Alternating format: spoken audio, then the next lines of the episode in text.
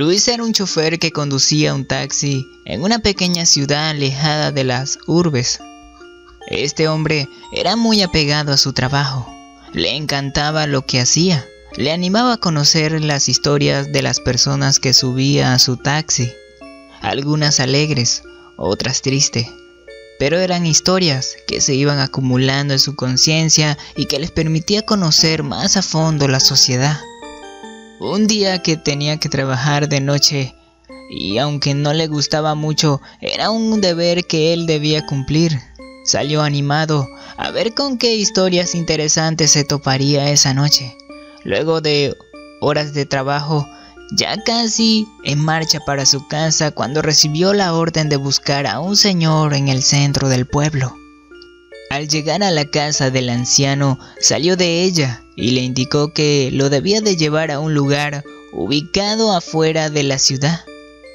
Un poco desanimado por tener que ir tan lejos a plena noche, emprendió el rumbo dispuesto a volver con prontitud a casa donde lo esperaba su esposa y sus dos bellas niñas. El anciano no tenía muchas intenciones de hablar.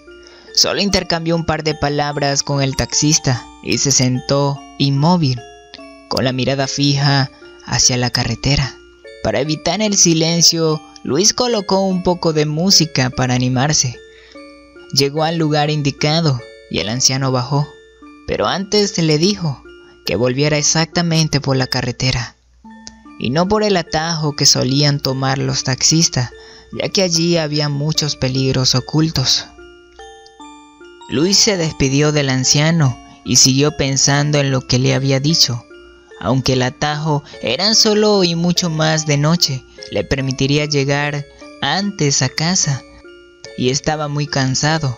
Ignoró al anciano y emprendió por la carretera del atajo.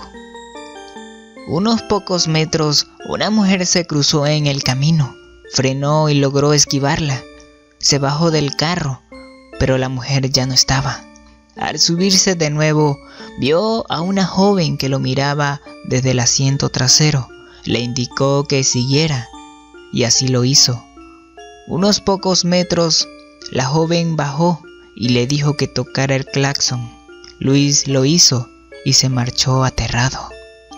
A los pocos días se enteró que un colega taxista desapareció en esa misma ruta.